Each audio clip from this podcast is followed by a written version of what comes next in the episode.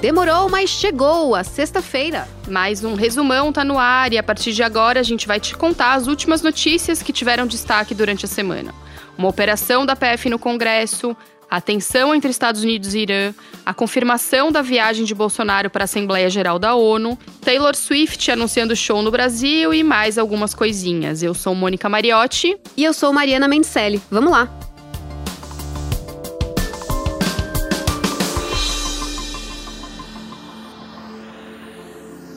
Uma operação da PF movimentou o início da manhã de quinta-feira no Congresso. Os policiais fizeram buscas no gabinete do senador Fernando Bezerra Coelho do MDB, que é líder do governo no Senado. O cargo é o mais importante para a articulação política do Planalto com a casa. O Fernando Bezerra Filho, filho do senador, também foi alvo dessa operação, que cumpriu 52 mandados de busca e apreensão, todos autorizados pelo ministro do Supremo, Luiz Roberto Barroso. A PF está investigando um esquema de pagamento de propina por empreiteiras que trabalharam em obras no Nordeste, obras como a transposição do Rio São Francisco. Isso quando Bezerra, o pai, era o ministro da Integração Nacional no governo Dilma. Vamos lembrar aqui que o Bezerra Coelho também foi ministro do Temer e agora atua como líder do governo no Senado. Com toda essa situação, o senador colocou o cargo à disposição. E tomei a iniciativa de colocar à disposição o cargo de líder do governo para que o governo possa, ao longo dos próximos dias, fazer uma avaliação se não seria o momento de proceder a uma nova escolha ou não. Mas, por enquanto, ele fica onde está. O presidente Jair Bolsonaro ainda está avaliando o que vai fazer. E o presidente do Senado, Davi Alcolumbre, do DEM, divulgou uma nota e classificou a operação como uma drástica interferência e disse que o Senado vai questionar a operação no STF. Ainda falando de política, o Planalto confirmou a participação do presidente Jair Bolsonaro na Assembleia Geral da ONU, que começa na próxima terça-feira em Nova York.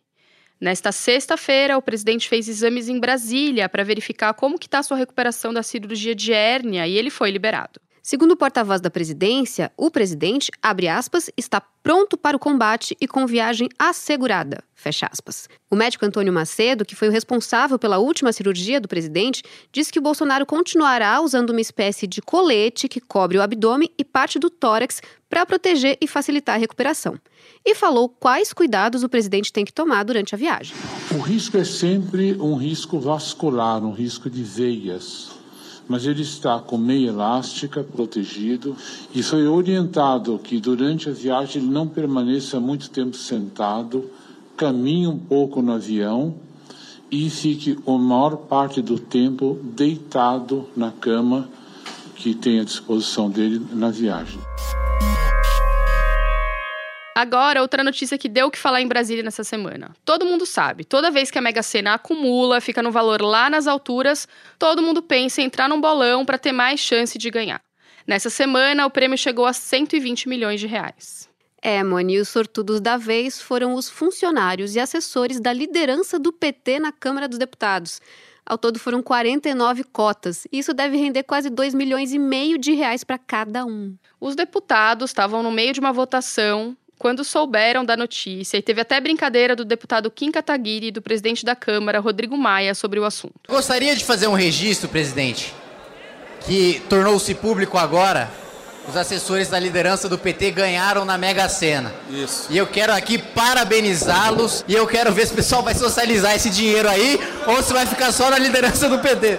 Deputado Kim, Presidente, você tem que ser liberal em tudo, não pode Presidente. o dos outros não, meu amigo. É claro, como a internet também não perde tempo, que não faltou foram memes sobre essa história. Mas quem não gostaria de ganhar essa bolada, né? Pois é. E quando foi anunciado o vencedor da Mega Sena, a Câmara estava votando um projeto de lei que altera regras eleitorais. Foi toda uma novela. No começo do mês, a Câmara aprovou a primeira versão do texto, cheia de pontos polêmicos. Daí, nessa semana, o Senado rejeitou quase todo o projeto e manteve só a parte sobre o fundo eleitoral. O fundo foi criado em 2017 para financiar as campanhas nas eleições do ano passado, e os senadores mantiveram o fundo para a eleição municipal de 2020. O valor vai ser definido na votação do orçamento da União para o ano que vem. Como foi alterado pelo Senado, o texto teve que voltar para a Câmara. E daí, na quarta-feira à noite, os deputados aprovaram alguns pontos que já tinham sido derrubados pelos senadores. Agora, os partidos vão poder usar a verba para contratar advogados e consultoria contábil. Só que esse valor não vai entrar no limite de gastos das campanhas. Segundo os especialistas, isso abre brecha para o chamado Caixa 2. Também fica liberado o uso de verba para comprar passagens aéreas, mesmo para quem não for filiado aos partidos. O presidente Bolsonaro ainda tem que sancionar isso daí. Agora, Mone, um acontecimento que deixou o mercado e governos do mundo todo em alerta. No fim de semana passado, uma refinaria e um campo de extração de petróleo foram atacados com drones na Arábia Saudita. Com as explosões, a produção de petróleo ficou comprometida, a cotação disparou e a tensão no Oriente Médio teve uma escalada. Os ataques foram reivindicados pelos rebeldes iemenitas Houthis, que são apoiados pelo Irã no conflito que toma conta do Iêmen. Então, os Estados Unidos e a Arábia Saudita acusaram o Irã de envolvimento no planejamento desses ataques. O Irã negou que tenha tido participação. É, só que essa troca de farpas piorou ainda mais uma relação que já é muito desgastada entre esses países. O ministro das Relações Exteriores do Irã, Javad Zarif, chegou a dizer que vai ter uma guerra total se Estados Unidos ou Arábia Saudita atacarem o país. Mas o secretário de Estado dos Estados Unidos, o Mike Pompeo, respondeu que busca uma saída pacífica para essa situação. Bom, as consequências dos ataques foram sentidas na economia. Na segunda-feira, o barril do tipo Brent, que é uma referência internacional, registrou a maior alta desde a Guerra do Golfo em 1991. A produção de petróleo na Arábia Saudita caiu pela metade. Mas a Aramco, a maior companhia de petróleo do mundo e que fica na Arábia Saudita, está otimista com a retomada total da produção até o final de setembro. Vamos ver as cenas dos próximos capítulos. E a Taylor Swift, estrela da música pop, vai vir para o Brasil numa turnê pela primeira vez. A cantora lançou o sétimo álbum da carreira recentemente e disse para os fãs que quer tocar de forma autêntica, passando por lugares que nunca foi antes e também tocando em outros festivais de música.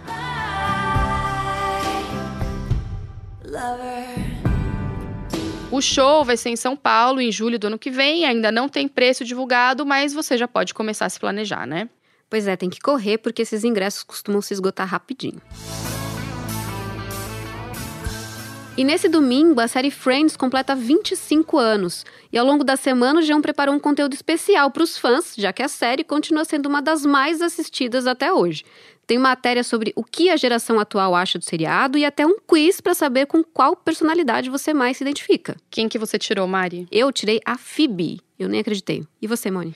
Eu tirei o Chandler, mas confesso, fiz totalmente no escuro, tenho uma falha de caráter, nunca fui muito fã de Friends. É, você nunca assistiu, mas se você tivesse visto, saberia que você tem tudo a ver com a Mônica. Sempre me falaram isso.